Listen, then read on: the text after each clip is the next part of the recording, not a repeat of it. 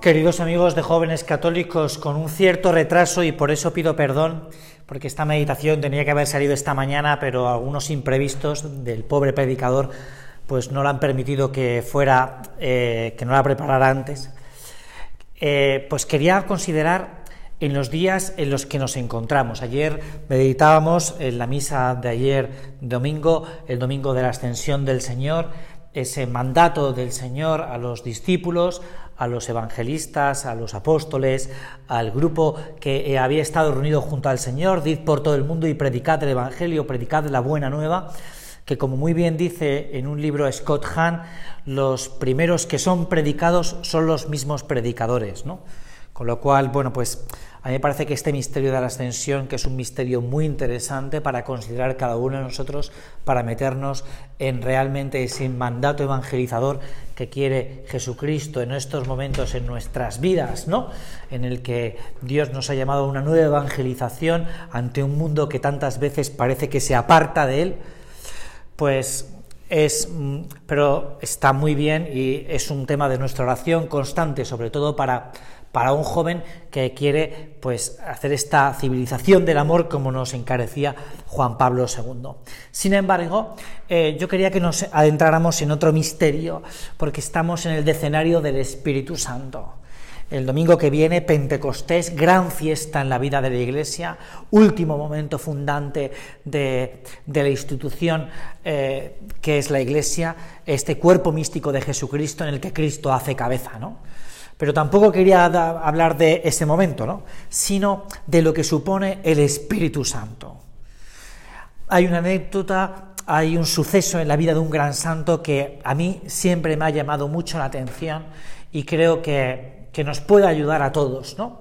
Y es cuando este santo, en los años 30, se va a ver a su confesor y hablándole del Espíritu Santo o preguntándole por el Espíritu Santo, este, el confesor, le dice al santo, no le hable, escúchele.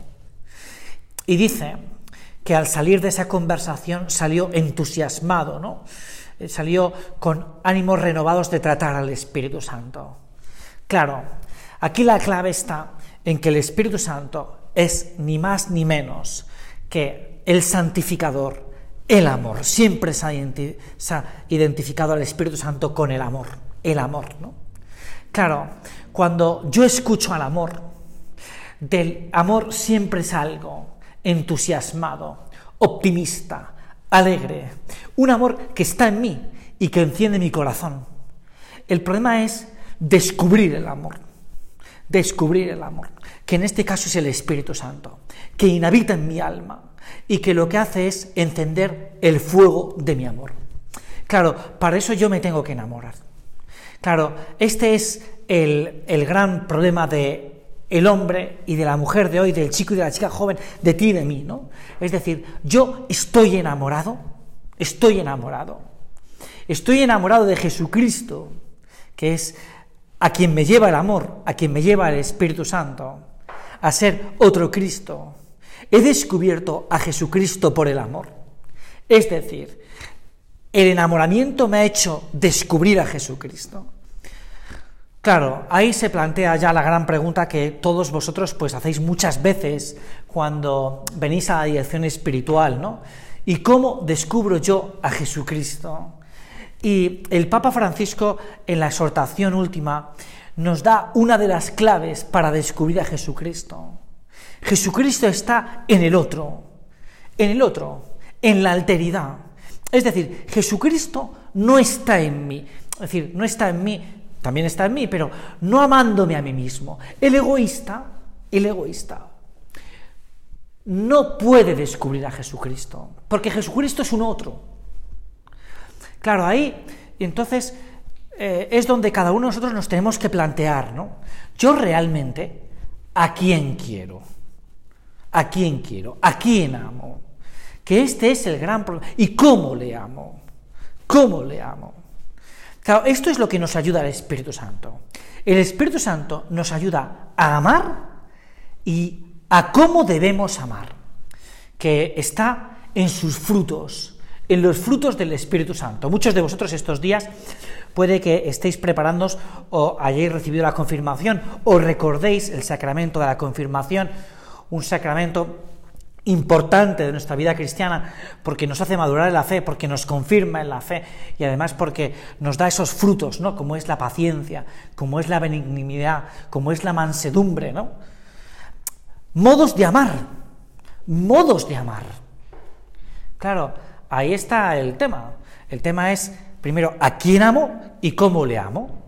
En el momento en el que yo me adentro en el Espíritu Santo y entonces tengo el Espíritu Santo en mí, no le hable, escúchele, el escucha, el escúchele es escucha que debes amar con más paciencia, escucha que debes amar con más mansedumbre, escucha que debes amar con más benignidad, escucha que tienes que agrandar tu corazón, escucha que a ese es al que tienes que amar porque está al lado tuyo y es a quien quiero que ames porque es otro, otro Cristo, Cristo vive en él, aunque a ti no te parezca lo mismo en ese momento determinado. Claro, esto es otra dimensión de la caridad. Claro, el Espíritu Santo es la caridad. Tú y yo, por tanto, tenemos que ver si realmente amamos a alguien y cómo le amamos. Si le amamos como ama el mismo Cristo, el mismo Cristo. A mí hay una frase de la Sagrada Escritura que estos días me ha golpeado con fuerza, hablando eh, el Padre o Cristo hablando a través del Padre, ¿no? Que es que el Padre nos entrega a su mismo Hijo por amor. Por amor. Hombre, yo no sé un mayor acto de entrega que pueda hacer un padre o una madre que un hijo. Lo vemos en el caso de Abraham con su hijo Isaac, cuando le hace esa petición, ¿no? Es que os he entregado a mi hijo. Tanto os amo que os he entregado a mi hijo. Primero, nos muestra que Dios nos ama y cómo es el amor de Dios. yo amo a Dios así. Primero le amo. Amar es dar, entregar, servir, cumplir su voluntad. Y la medida del amor, ¿no? Es que os he entregado a mi hijo. Os he entregado a mi hijo. Y esto es lo que nos dice el Espíritu Santo. ¿eh?